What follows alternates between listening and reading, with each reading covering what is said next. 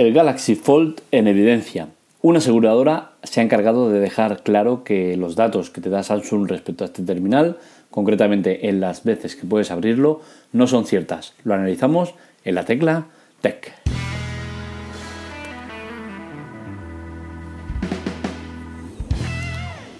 Pues bien, una aseguradora eh, se ha encargado de demostrar que esos 200.000 eh, aperturas que permite el teléfono según Samsung no son del todo ciertas.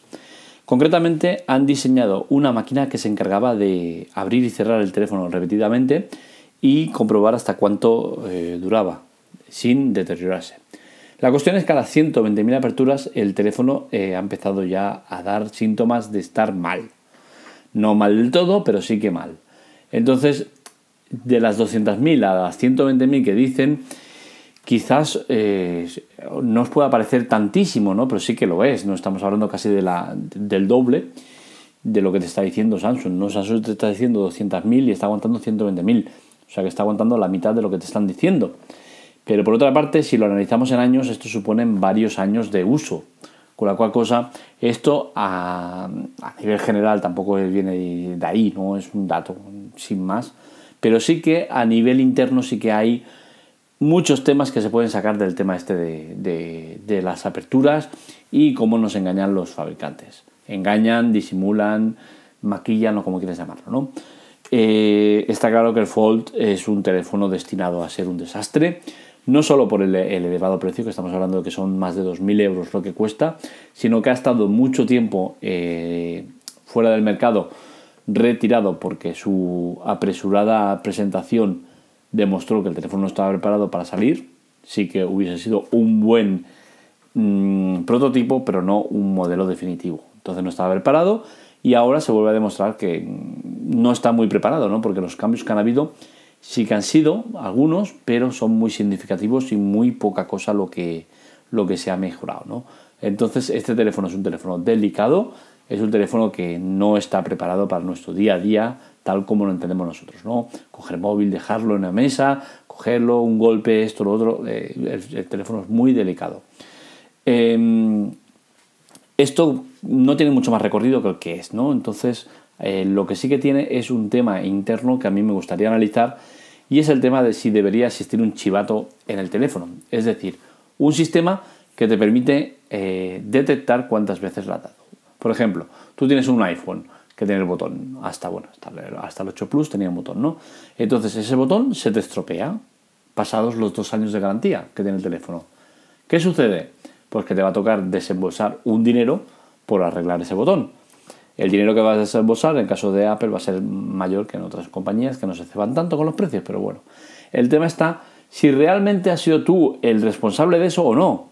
Porque si ese teléfono está analizado, que lo está perfectamente analizado, probado y todo, y se determina que ese botón debe tener eh, capacidad para hacer unas 300.000 pulsaciones, si ese teléfono ha hecho 100.000 pulsaciones y se ha estropeado, no debería ser tú el que cubriera eh, el gasto de la reparación, sino que la compañía debería asumirlo por, no superar el mínimo que, se debe eh, superar. Como eso tú es difícilmente que lo vayas a calcular de un golpe, uno toque, dos toques, tres, no vas a calcularlo ni de broma. O sea, si llegas al día a tenerlo contabilizado, da gracias, ¿no? Es imposible contabilizar eso, ¿no? Pero sí que existen medios que son eh, informáticos mediante eh, la propia room sistema o como queramos llamarle, sí que es capaz de detectar cuántas veces has dado. Con la cual cosa, si existiera un protocolo en el cual eh, esto quedara perfectamente registrado, nos evitaríamos seguramente muchas de las reparaciones. Y aparte de muchas de las reparaciones, nos ahorraríamos muchos cambios de terminales que desembocan en una ayuda a perjudicar al medio ambiente, porque sabemos que eh, los terminales eh, son muy tóxicos a nivel no de uso, sino a nivel residuos que dejan y a nivel eh, residuos que generan al fabricarse. Entonces todo eso se reduciría mucho si cuando tú llegas para cambiar una pieza del terminal que se ha roto y te dicen, oye, te, va a gastar, te vas a gastar 200 euros en reparar esta pieza y analizas y dices, hostia, por 500 tengo uno nuevo, no me he gastado 200. Entonces, todo eso ayuda a que el vendedor esté haciendo negocio contigo. Entonces yo creo que debería existir un protocolo en el cual eh, se determine de quién es el fallo y quién le toca asumir la, la, reparación. Mm, creo que hay cosas que no, lo cubre una garantía eh, y que debería estar cubierta eh, a lo largo de los años.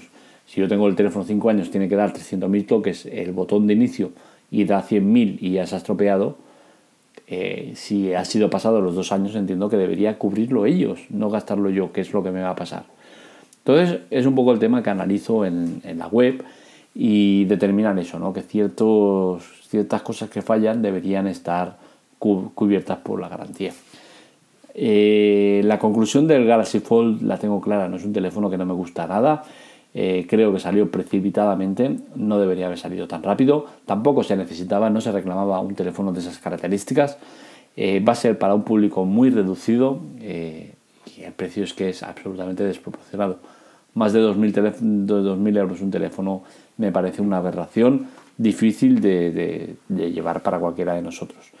Mm, ¿Quién lo usará? Pues seguramente altos ejecutivos y gente muy pijoteras que quiera, quiera darse eh, la fardada de que tiene un Galaxy Fold y que tiene un teléfono desplegable que a la hora de la verdad seguramente no desplegará ni la mitad de veces que, se espera que lo haga. Un mm, poco más que decir, el Galaxy Fold vuelve a dar problemas, se vuelve a demostrar que no es oro todo lo que ruce y que hay cosas que no, no están bien. Así que poco más. Espero que os haya gustado el podcast. Eh, nos leemos, nos escuchamos. Un saludo.